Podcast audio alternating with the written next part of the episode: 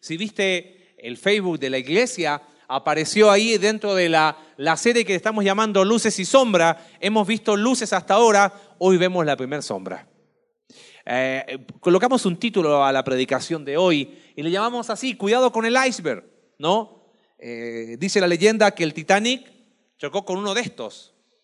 Y estos eh, icebergs son estos témpanos de hielo muy grandes que se dice que más o menos el 15% es lo que está a la visible, es lo que uno puede ver. Sin embargo, para los que navegan por esas aguas, todo aquello que no se ve, aquello que está encubierto, aquello que uno no puede observar a simple vista, es lo que lo hacen tan peligrosos, ¿no? Eh, todo lo que está encubierto de alguna manera es peligroso y sabes que en la vida eh, suele pasar algo así. Siempre de alguna manera nosotros escondemos cosas, guardamos cosas, tenemos cosas ahí encubiertas. ¿Y sabes dónde es muy notorio? es muy notorio en el deporte. Eh, por la profesión que, que, estudié me metí mucho en deporte, pero quiero ir más atrás todavía, si quieres calcular años, no hay ningún problema. Tenía 10 años cuando fue eh, final de 100 metros planos en Seúl 88. ¿Sí? Empieza a calcular, bueno, 70, 88, este año cambio folio, ¿ok? Ben Johnson gana 100 metros planos con 9 segundos y 79 centésimas. En aquel tiempo eh, practicaba atletismo y, el, nuestro entrenador nos dijo, miren la carrera, y la distancia que sacó fue impresionante. Récord olímpico, récord mundial, 1988, Olimpiadas en Seúl. Lo que pasó después es que a las semanas después se descubrió que este hombre que había nacido en Jamaica, que se había nacionalizado canadiense, había usado doping había usado sustancias ilegales para mejorar su rendimiento. Lo que me llamó la atención fueron dos cosas. Es que este hombre tenía absolutamente todo para triunfar. O sea, la condición física de este, de este, de este hombre, la, forma explosiva que tenía de correr, lo hacía un hombre que ya venía ganando varios y rompiendo varios récords. Ahora, ¿sabes lo que llamó la atención? Es que la, la Asociación Internacional de Atletismo al descubrir este, esta situación de doping, empezó a investigar a este Ben Johnson. ¿Y sabes qué sucedió? Es que no solamente había usado en aquel momento, sino que venía años haciendo lo mismo. Entonces tú vas a la página de la IAAF, que es la, la, Asociación Internacional de Atletismo, y buscas Ben Johnson y ¿sabes qué hay? Nada. Que no ganó ninguna medalla y no rompió ningún récord. Ahora, me llamó la atención algo, mira la, foto que aparece a continuación. El periódico de la ciudad de donde él era, en Toronto, publicó ese titular. ¿Por qué? Yo uno diría, oye, él se dañó a sí mismo y nada más. Arruinó su carrera y nada más. Pero recuerda algo que vamos a hablar constantemente durante este tiempo. Es imposible que lo que yo hago no afecte a quién? A otros. Vivimos en comunidad. La comunidad más básica es matrimonio o familia. Lo que yo hago afecta a mi entorno. Trabajamos en equipo y lo que yo hago o dejo de hacer afecta a mi entorno. Vivimos en comunidad y me llamó mucho la atención ese título. ¿Por qué? ¿Por qué lo hiciste? Y, el, editorial de ese día del periódico decía, fuiste nuestro orgullo por años y hoy eres nuestra vergüenza. Siguiendo con deporte, no voy a hacer clase de deporte hoy, pero esto de encubierto me llamó mucho la atención. No sé si conoces al hombre que va a aparecer ahí. Su nombre es Lance Armstrong. En aquel tiempo estaba en la universidad, no sigue, sigue calculando años. Este hombre el año 96 fue diagnosticado con un cáncer con metástasis. Ya estaba entrenando, no había ganado grandes cosas hasta ese momento y viene esta enfermedad. Lo que llama la atención de su caso es que él se recupera de esta enfermedad y el año 99 gana el primer Tour de Francia. Si no sabes lo que es el Tour de Francia, no es que se iba de Tour por Francia, ¿no? Una es una prueba ciclista. Son 3.500 kilómetros en 21 etapas. Es la prueba ciclista más dura que hay en el mundo. ¿Sabes cuántos ganó él seguidos? Por eso está con ese... ¿Alcanzas a ver ahí? Ganó siete Tours de Francia seguidos. Era el héroe. Era el hombre que había vencido un cáncer con metástasis y que había sido capaz de salir de ahí y ganar siete Tours de Francia, la prueba más dura del mundo en cuanto al deporte que él practicaba. Eso fue entre el año 99 hasta el año 2005.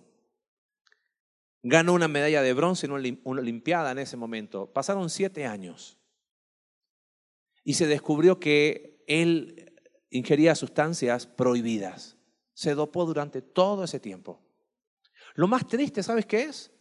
Que no solamente lo despojaron de sus siete títulos, sino que aún la medalla que había ganado en los Juegos Olímpicos la tuvo que devolver. Hay una entrevista que le hace eh, Oprah ahí en Estados Unidos y dice, por favor, dinos si realmente es verdad. Y él dice, sí, me usé doping, eh, sustancias prohibidas por todos estos años. Más, te recomiendo un documental de Netflix, si tienes ahí, se llama Icarus.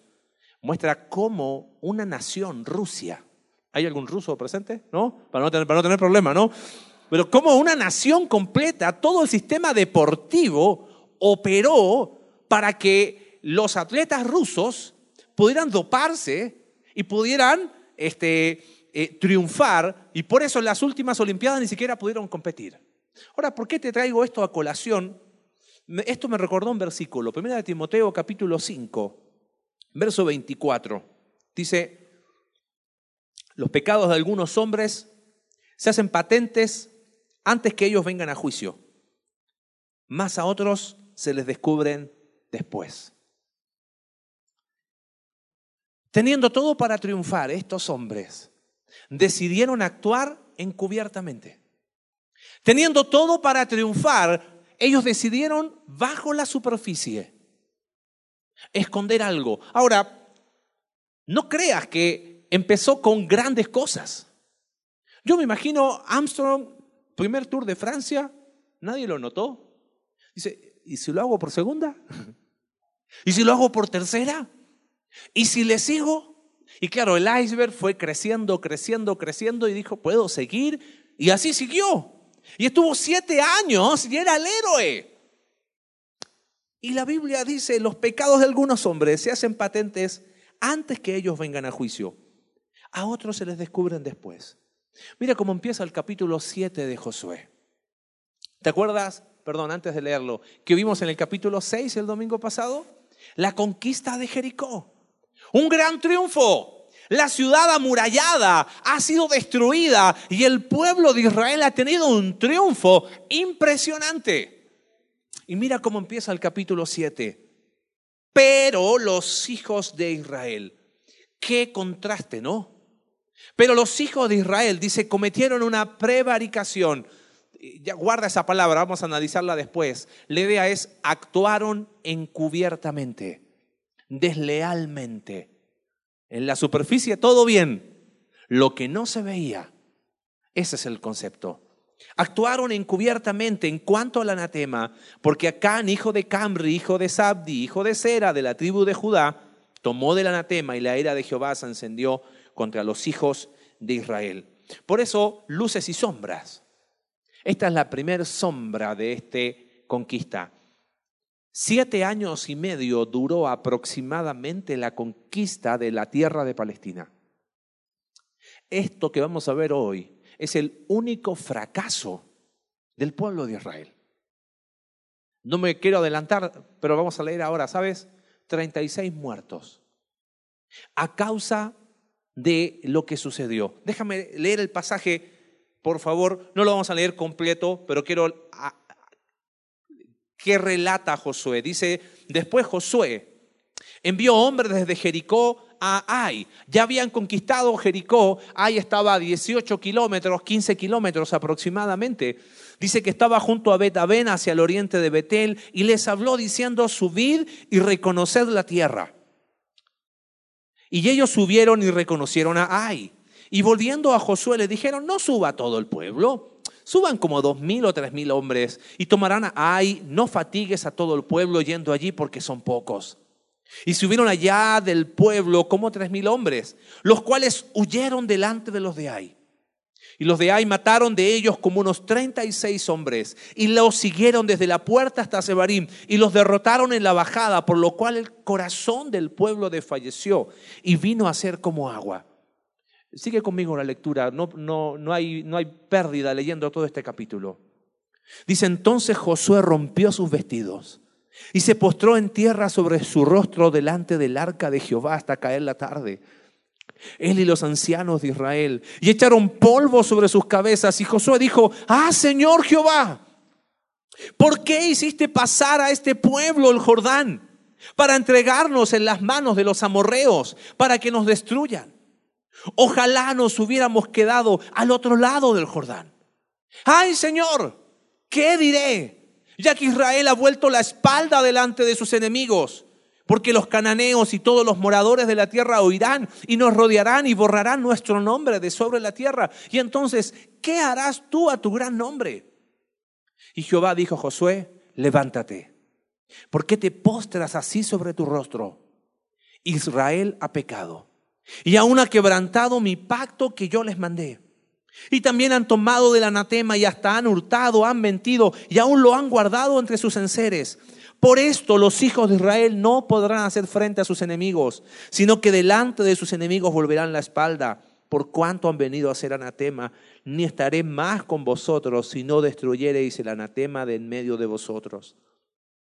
Levántate, santifica al pueblo, y di santificaos para mañana, porque Jehová el Dios de Israel dice así, anatema hay en medio de ti Israel. No podrás hacer frente a tus enemigos hasta que hayáis quitado el anatema de en medio de vosotros.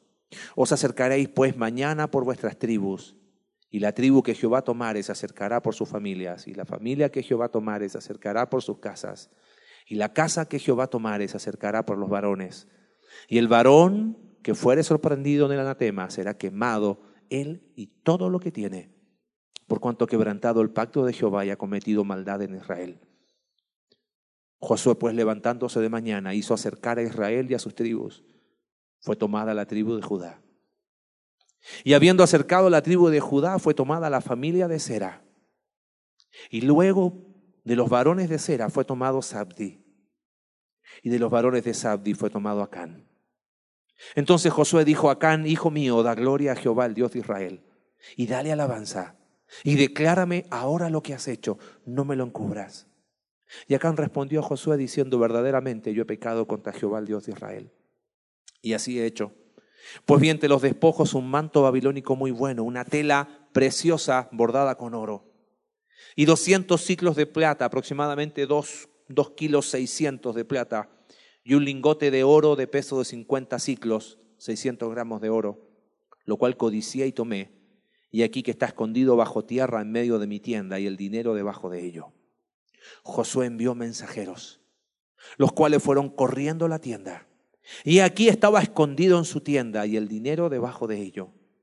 Y tomándolo de en medio de la tienda, lo trajeron a Josué y a todos los hijos de Israel y lo pusieron delante de Jehová.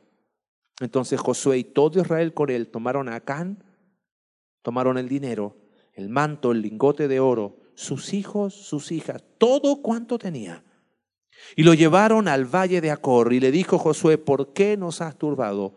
Túrbete Jehová en este día. Y los israelitas lo apedrearon y lo quemaron después de apedrearlos y levantaron sobre él un gran montón de piedras que permanece hasta hoy. Y Jehová se volvió del ardor de su ira. Por esto aquel lugar se llama el Valle de Acor hasta hoy. Estos son los pasajes que a uno no le gustaría enseñar. Pero por eso enseñamos la Biblia de esta manera. ¿Sabes por qué?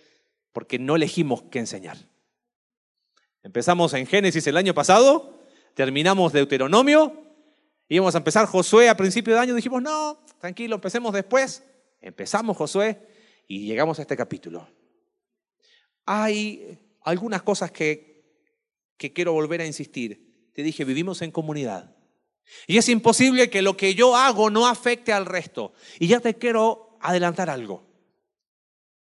No estamos esta tarde puestos en este lugar para descubrir quién es Acán. ¿Sabes qué?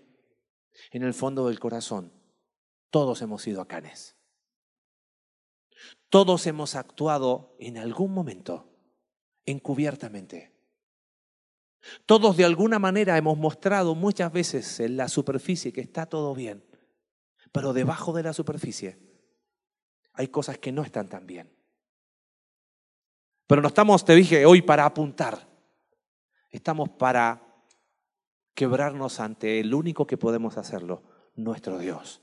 Sabes, cuando uno analiza este pasaje, uno se pregunta cuáles fueron las causas de la derrota del pueblo de Israel. ¿Cuántos muertos fueron? 36. ¿Qué pasó? Vamos a ver rápido a nivel del pueblo, hubo exceso de confianza. A nivel del líder, Josué, faltó dependencia de Dios. A nivel de Acán, el hombre, actuó con prevaricación, actuó encubiertamente. Analicemos rápido a nivel del pueblo. ¿Viste qué sucedió? Acuérdate bien. Mira, mira el, el paralelo. Están en Jericó y envía a Josué espías, ¿correcto? Los espías vuelven, dan un informe. ¿Y cuál es el informe? No, hombre, dice, mira, no suba todo el pueblo, verso 3. Si no suban cuánto? Dos o tres mil, ¿para qué fatigar a todo el pueblo yendo ahí? Hay, eh, son poquitos. ¿Por qué hablo de que el primer, la primera causa es el exceso de confianza? Cuando estaban en Cades Barnea, antes de ir a la tierra, enviaron espías, volvieron, esperaron instrucción de Dios. Cuando estaban de este lado del río, mandan espías a Jericó, vuelven los espías, esperan instrucción de Dios. Mandan espías a Ai, los de ahí vuelven y ¿qué dicen? Con dos mil o tres mil, suficiente, no necesitan más. Te hago una pregunta, ¿era verdad el informe de que Nai eran pocos? Era verdad. Claro que era verdad. El problema es este. ¿De dónde sacaron ellos que podían subir a Ai con dos mil o tres mil? Son pocos. Venían de triunfar con quién? Jericó. ¿Cómo habían triunfado en Jericó? Gran estrategia militar. No, habían dado vuelta a la ciudad. Seis días y en silencio. Y el último día, siete vueltas y ¡ah! El grito. Súper, ¿no? Qué gran triunfo habían logrado. No habían logrado nada.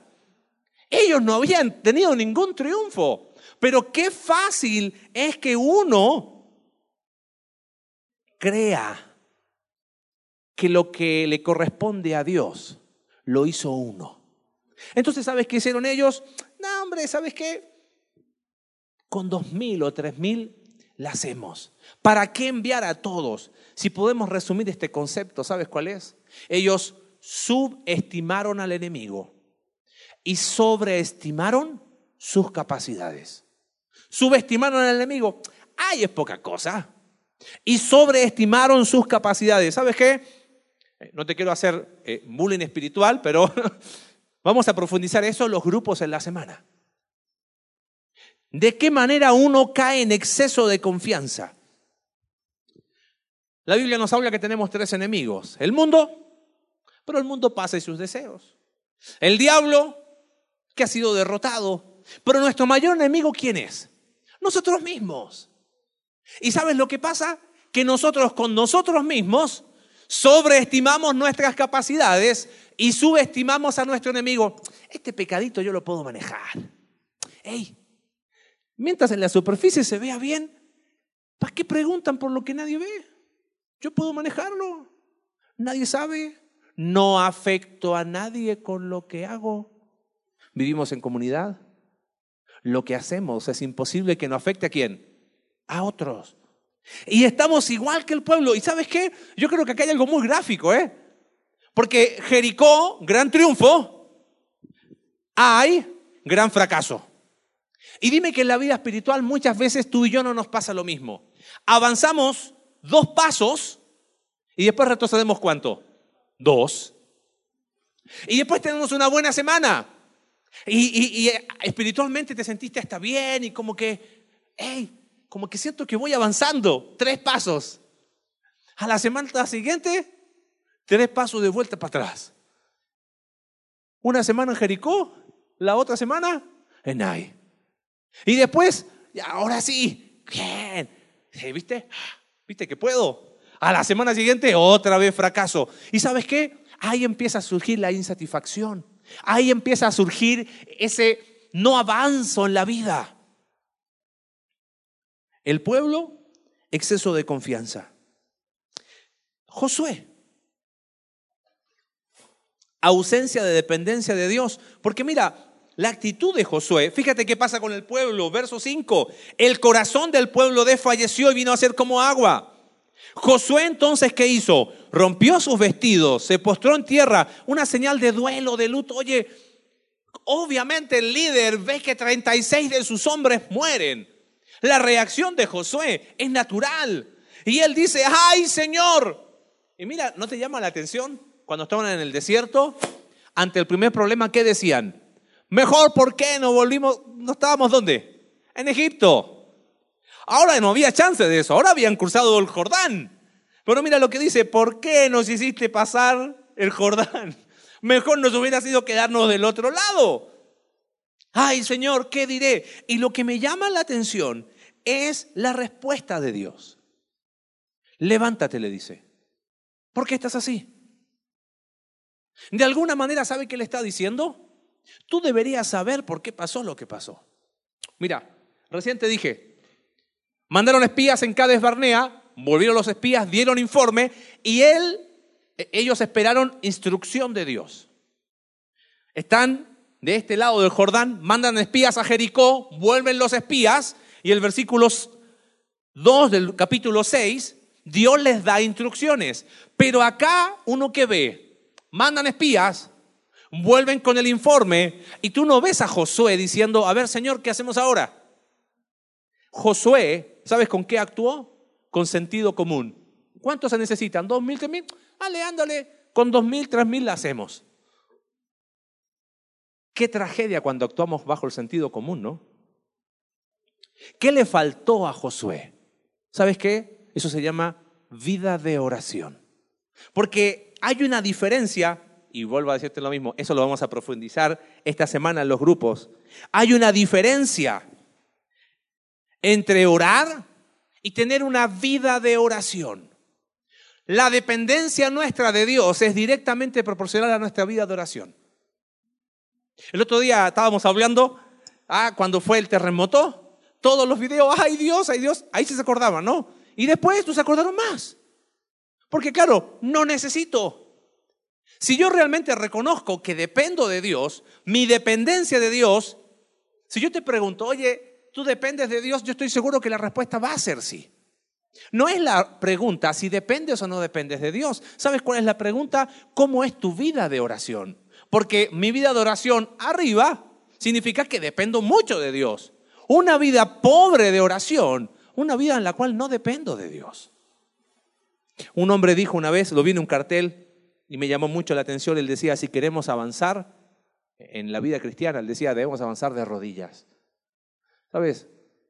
Qué fácil es no depender de Dios y depender de mis fuerzas. Y ahí viene el fracaso. Ahí viene ay. Pero me quiero detener en los minutos que nos quedan en Acán. Verso 1 dice, los hijos de Israel cometieron una prevaricación. Y sabes que esa palabra prevaricar no nos dice mucho, ¿no? Pero la idea en el idioma hebreo es actuar con deslealtad, actuar con eh, motivos ocultos. ¿Ves en la imagen del iceberg? O sea, en la superficie todo bien, en lo que nadie ve, actuar encubriendo los verdaderos motivos. Tiene que ver con traición. Nosotros lo usamos en, en la jerga popular, ¿no? Me da una puñalada, ¿por qué? Por la espalda. Te da un abrazo, hola, ¿cómo estás, amigo? y actúa deslealmente, prevaricar. Es como cuando nosotros decimos sí, pero después cruzamos los dedos atrás, ¿no? Sí, mamá, sí, estamos con los dedos así. Con Dios, eso hizo Acán. Porque la instrucción que la vimos el, el, domingo pasado era de Jericó, ustedes no van a tomar nada. Porque todo eso es primicia para Jehová, me pertenece. Y había sido súper explícito Dios. ¿Qué hace Acán? Lo vimos recién, tomó este manto, tomó casi dos kilos y medio de plata y, casi 600 gramos de oro. Yo pensaba, y por eso te di los ejemplos del deporte, ¿no? Un tipo como Ben Johnson que tenía una explosión para correr. ¿Qué pasó por su cabeza como para decir, voy a actuar encubiertamente? Aún teniendo todo para triunfar. ¿Qué pasó por la mente de un hombre como Lance Armstrong que a lo mejor dijo, gané una? Ya sabes que si no me agarraron, no me cacharon en esta, mejor sabes que la próxima la hago normal. No, siguió con dos, con tres. Y no lo detuvo. ¿Qué pasó por su mente? Ahora piensa esto. O sea, llegando a la meta, eh, cinco, seis, sabiendo que habías actuado deslealmente, encubiertamente. Y nada lo detuvo hasta que fue descubierto. ¿Sabes qué? Yo he pensado, ¿qué pasó por la mente de Acán? Quizás fue falta de fe. Piensa, están llegando a conquistar la tierra y se hacían así los bolsillos y no había nada, ¿no? Oye, Señor, ¿qué te puede afectar a ti? Un poquito de plata, un poquito de oro, no seas malito, dame este poquito y me aseguro. Quizás Acán dijo, Dios no se va a dar cuenta. Y uno dice, hoy, qué necio pensar eso, ¿no? A ver, tengamos un ataque de honestidad por dos segundos. Cuando tú y yo pecamos, a veces no pasa eso por nuestra mente. O más que pasa, cuando estamos pecando, ¿sabes qué yo siento? Es como que nos desenchufamos, nos desconectamos. Peco, Dios no existe. Me vuelvo a conectar. ¿Eh? ¿Qué hice? No me di cuenta. ¿Cómo no me di cuenta? Sí, sí, yo sabía. Pero actuamos como si Dios nunca se va a dar cuenta. ¿Habrá sido eso lo que pasó por Acán? ¿Sabes qué pensaba? Que quizás Acán, mira, probablemente nació en Egipto y salió muy niño porque tenía menos de 20 años, los mayores murieron, o nació en, en el desierto. El tema es que había pasado 40 años de su vida, ¿dónde? En el desierto. Y él dijo, probablemente, hey, a esta altura me merezco un poquito, ¿o no? Es como que, perdón la expresión, es como que Acán dijo, hey, ¿no? Algo para mí, ¿no? 40 años en el desierto, ahora déjame un poquito para mí, me merezco ser feliz. Y muchas veces con esa expresión justificamos mi pecado. Y podríamos seguir infiriendo muchas cosas, pero sabes que yo creo que el texto es muy claro acá. Yo creo que vayamos primero a un viaje por el proceso del pecado de Acán. Fíjate, verso 21, te lo leí recién. Fíjate los tres verbos que habla ahí el versículo 21. ¿Qué hizo Acán? Pues vi entre los despojos, lo que tú ya sabes, un manto irónico muy bueno, ta, ta, ta, ta, ta. ¿Qué hizo después? Lo cual codicié. ¿Y qué hizo después? Tomó. Vio, codició, ¿y qué más? Tomó. Si uno toma la palabra de Dios, estos mismos tres verbos, ¿sabes dónde aparecen? Adivina dónde aparecen. En el huerto del Edén. Tan viejo como el huerto del Edén. Eva, dice el texto, que vio la mujer que el árbol era bueno para comer y árbol codiciable. ¿Y qué hizo? Tomó de su fruto y lo comió. El fracaso del hombre cuando le da la espalda a Dios es que él deja de mirar a Dios para mirar lo que no debe ver, lo codicia en su corazón y lo hace. ¿Y sabes qué más le pasó lo mismo? Al rey David. David vio a Betsabé, la codició y la tomó. Y nos pasa a nosotros. Ahora, ¿por dónde empezó el pecado de Acán? Dice, empezó por ver. Ahora, quiero, quiero hacerte una idea. Muéstrame, por favor, la, imagen del iceberg. Si, si, si pudiésemos reflejar ahí nuestra vida, ese iceberg que aparece ahí no empezó, no nació así, por decirlo de alguna manera. Si ese es el reflejo de mi condición espiritual, probablemente empezó como así. Oye, él vio. ¿Qué problema hay con ver? Nada más vio y listo. Eso era de Dios. Lo que pasa es que él vio aquello que ni siquiera tendría que haber visto, porque le pertenecía a quién? A Dios. Yo a veces hablando con personas me dicen, oye, pero ¿dónde está el pecado? Muéstramelo. Eh, actuó imprudentemente porque ¿para qué se puso a ver lo que ni siquiera tenía que ver? Y claro, de ahí que le sigue, codició en su corazón. Y es cosa de tiempo que lo que yo pienso y siento en mi mente y corazón lo termine haciendo en la acción. Por eso Jesús dice, cuando un hombre mira a una mujer para codiciarla, ya en su corazón adulteró.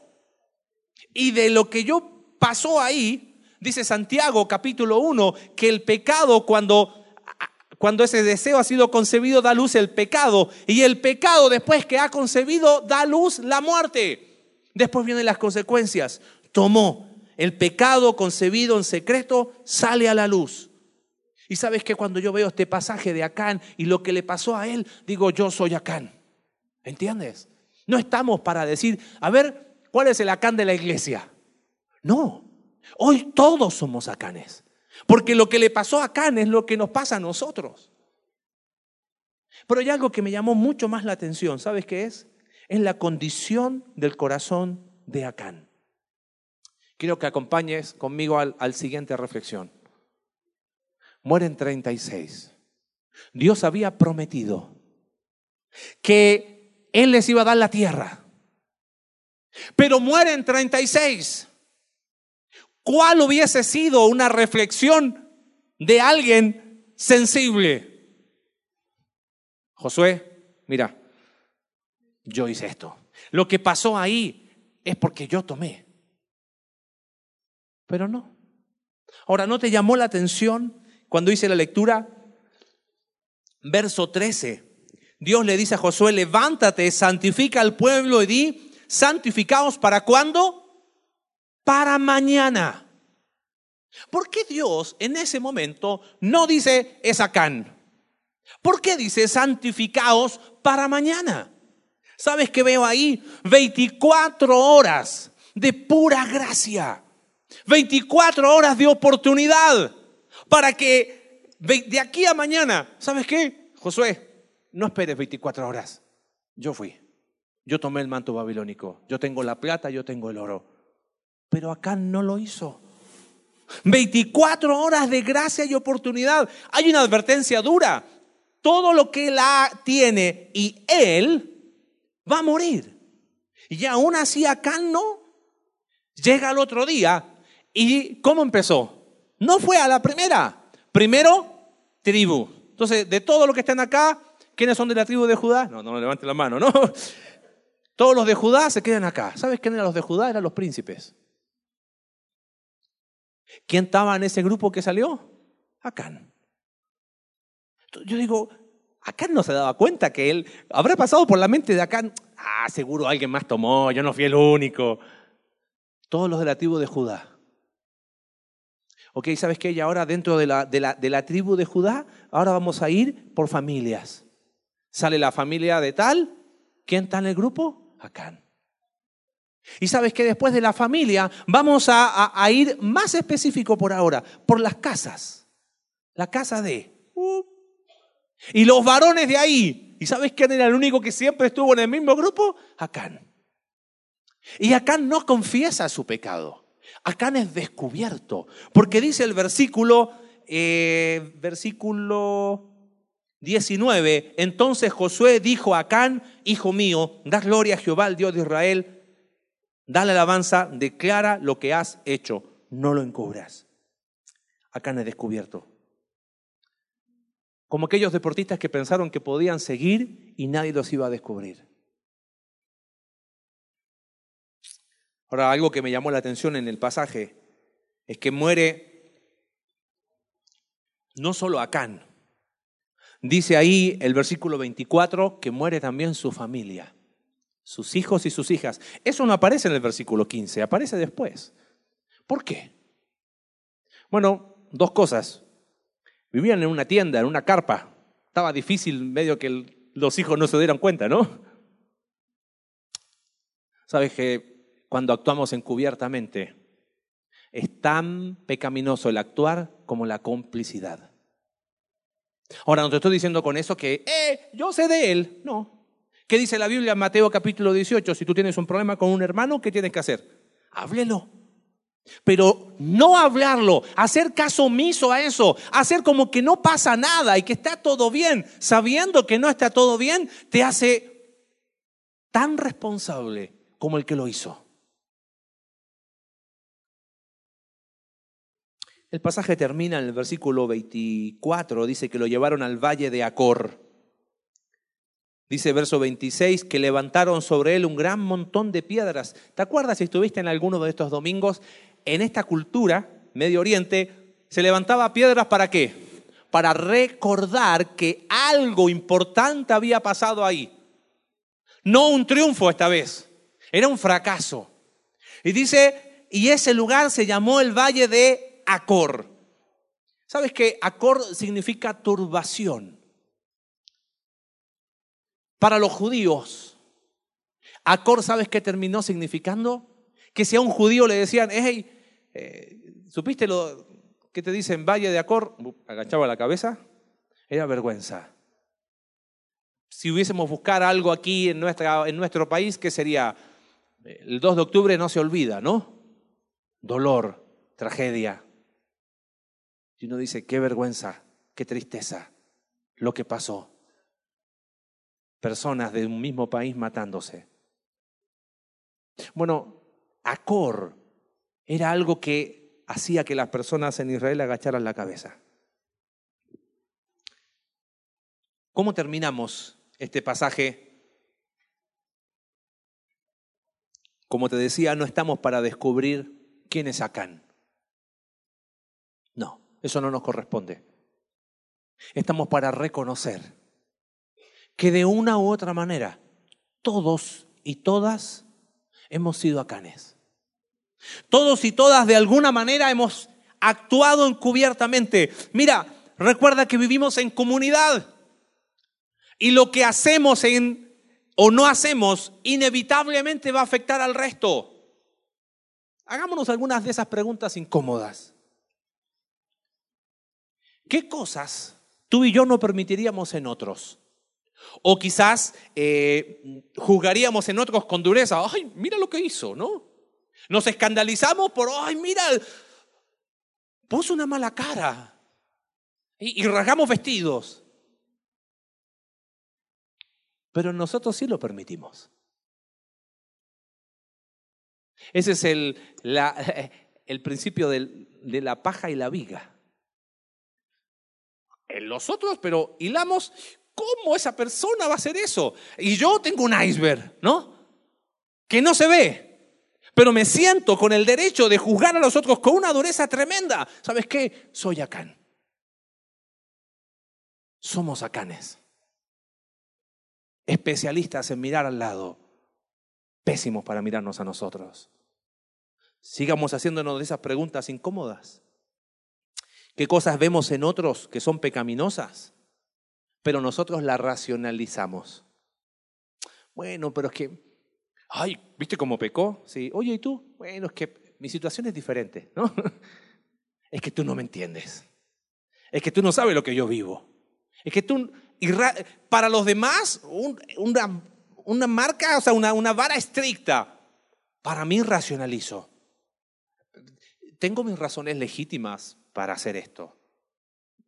Somos acá.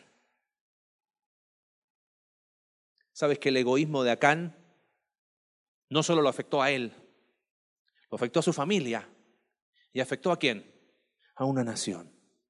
Y sabes que yo decía para mí, me preguntaba, mi falta de compromiso frena la bendición a otros. Quizás tú no te das cuenta, pero tu vida es de bendición a otros.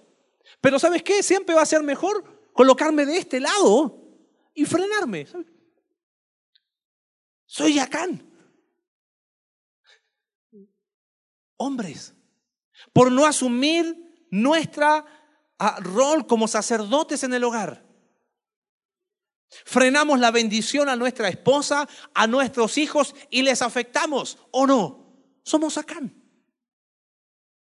Damas, por no asumir eh, el, el, ah, el modelo de feminidad bíblica.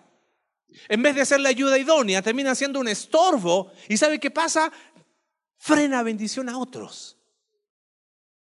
otros se ven afectados porque no, no somos canal de bendición, somos Acán. ¿Te das cuenta que no es esto para descubrir quién es el Acán de este grupo, sino para reconocer que tú y yo hemos sido Acán? Los hijos, en vez de honra, exigencia. Y en vez de ser una bendición y una herencia, terminan siendo un dolor en el hogar. ¿Sabes? Eso afecta a la familia. Porque vivimos en comunidad. Lo que hago o dejo de hacer inevitablemente va a afectar a otros. Y como iglesia, ¿sabes por qué no estamos mejor de lo que deberíamos? Porque yo he sido acá. Porque he frenado bendición a otros y no he sido instrumento para bendecir a otros. Con tu experiencia de vida, con lo que puedes aportar a otros. Oye, te hago una pregunta, ¿te has equivocado en la vida? Sí. Bueno, ¿sabes qué? Tu experiencia puede ser de bendición a otros que a lo mejor no se equivocado ahí. ¿Y dónde, dónde tenemos esa oportunidad? Para eso están los grupos, ¿te das cuenta? No para mostrar que estamos todos bien, sino para reconocer, ¿sabes qué? Soy acá y tú también, y tú también. Bueno, ¿sabes? Empecemos a ayudarnos entre nosotros.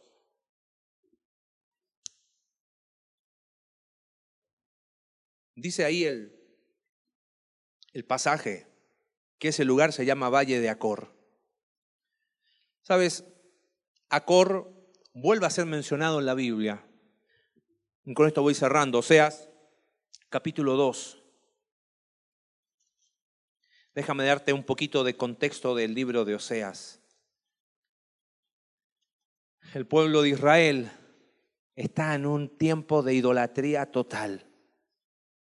Le han dado la espalda a Dios abiertamente, han sido desleales, han actuado deslealmente, encubiertamente, prevaricación. Tenían ídolos.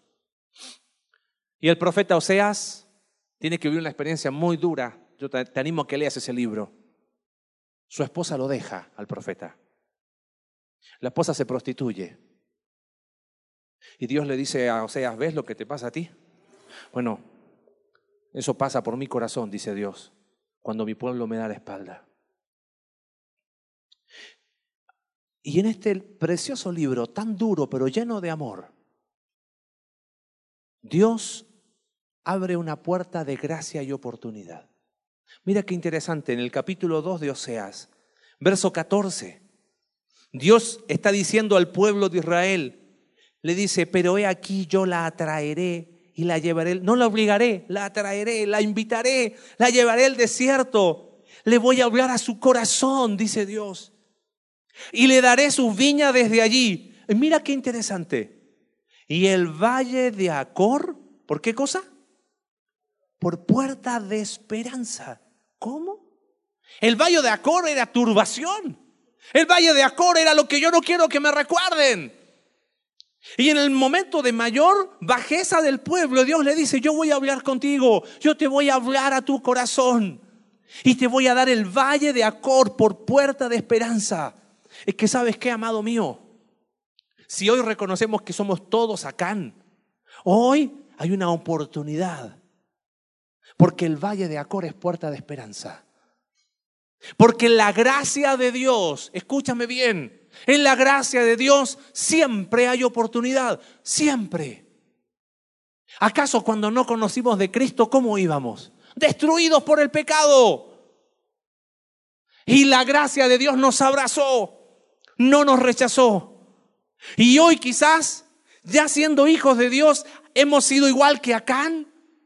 En la gracia de Dios nunca deja de haber oportunidad. Pero escúchame bien, lo único que se pierde es tiempo. Y Acán tuvo oportunidad y tuvo un día de oportunidad y Acán no quiso y Acán no quiso. Y cuando Acán habló, ya fue tarde. No creas que uno puede toda la vida tener cosas así debajo de la superficie y como que nada pasó. Dice Hebreos capítulo 12, verso 15. Mirad pues, no sea que alguno de nosotros deje de alcanzar la gracia de Dios. Y la idea es que no llegue la meta, que no disfrute la plenitud de ser hijo de Dios. Que brotando en nosotros raíz de amargura, esa raíz os estorbe pero además muchos sean contaminados. Y sigue hablando, no sea que haya ante nosotros alguien como Esaú, que dijo, a mí que me importan las cosas espirituales, ¿para qué? Y cuando dijo, ay, ahora sí, Dios le dijo, no. Amados, hoy el Valle de Acor es una puerta de esperanza. Aprovecha, la mente esté abierta.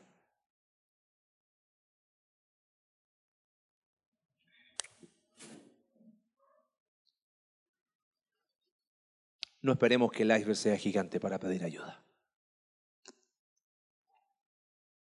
Dice el Salmo 138, verso 6, que Dios atiende al humilde, pero al soberbio mira de lejos. Santiago capítulo 4, verso 6 dice que Él da mayor gracia, por eso dice Dios resiste al soberbio, da gracia al humilde. Amada iglesia, hoy es la oportunidad ¿Sabes cómo se, se llama el Valle de Acor puerta de esperanza? ¿Sabes qué es esa puerta de esperanza hoy? Hoy es la oportunidad de la confesión, de la honestidad, de la transparencia, de la verdad, de pedir ayuda, de ser honesto. Y, te hablo a nombre de las personas que servimos en esta iglesia. Te pido perdón si en algún momento hemos hecho algo que ha sido inadecuado. Pero ¿sabes qué? No lo guardes. Háblalo. Porque cuando dejamos que dejamos de guardar cosas que nadie ve y somos transparentes, todos nos bendecimos. Por eso hoy es la invitación a la confesión, a la honestidad, a la verdad, a pedir ayuda, a ser sincero con Dios y con la comunidad, a hablar lo que no está bien, pero hablarlo a, decirnos la verdad en amor. Necesitamos tu aporte, necesitamos tu ayuda, tu, tu opinión nos ayuda a crecer. Pero no permitamos en nuestra vida lo que está encubierto, porque ¿sabes qué va a pasar? Va a pasar como le pasó a esos deportistas. Sale. Va a pasar como le pasó a Can. Sale. Por eso hoy que reconocemos que somos Acán, tenemos una puerta ahí. Y el Valle de Acor es puerta de esperanza. Cuando venimos quebrantados, cuando venimos arrepentidos, cuando decimos, Señor, te necesito. Amén. Sabes, quiero terminar orando y te pido por favor que inclines tu rostro.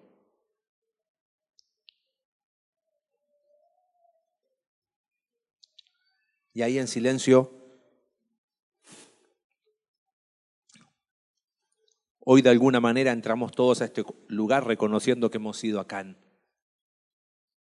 Pero podemos irnos con una actitud diferente. ¿Sabes qué actitud? La actitud del profeta Daniel.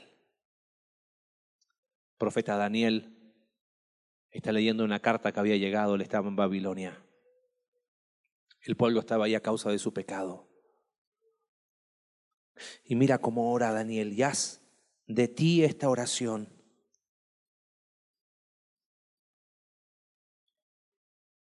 Daniel dice, volví mi rostro a Dios el Señor buscándolo en oración y ruego. Lloré a Jehová mi Dios e hice confesión diciendo, ahora Señor Dios grande, digno de ser temido, que guardas el pacto y la misericordia con los que te aman y guardan tus mandamientos. Dile al Señor como le dijo Daniel, Señor, hemos pecado, hemos cometido iniquidad, hemos hecho impíamente hemos sido rebeldes. Nos hemos apartado de tus mandamientos y de tus ordenanzas. Señor, no hemos obedecido a tus siervos los profetas, que en tu nombre hablaron a nuestros reyes. Tuya es, Señor, la justicia. Es nuestra la confusión de rostro. Oh Jehová, nuestra es la confusión de rostro de nuestros reyes, de nuestros príncipes, de nuestros padres porque contra ti pecamos. De Jehová nuestro Dios es el tener misericordia y el perdonar, aunque contra Él nos hemos rebelado.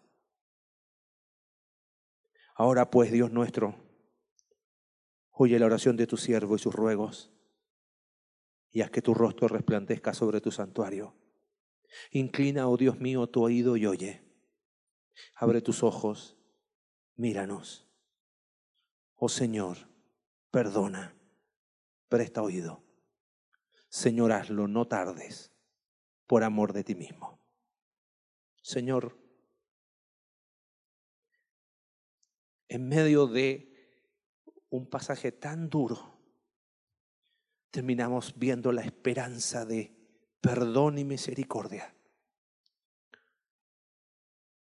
Padre, así como al pueblo de Israel le dijiste que le das el valle de Acor por puerta de esperanza, hoy acudimos a ti con un corazón honesto y sincero. Padre, perdónanos, porque de una u otra manera nuestro egoísmo ha frenado bendición a otros.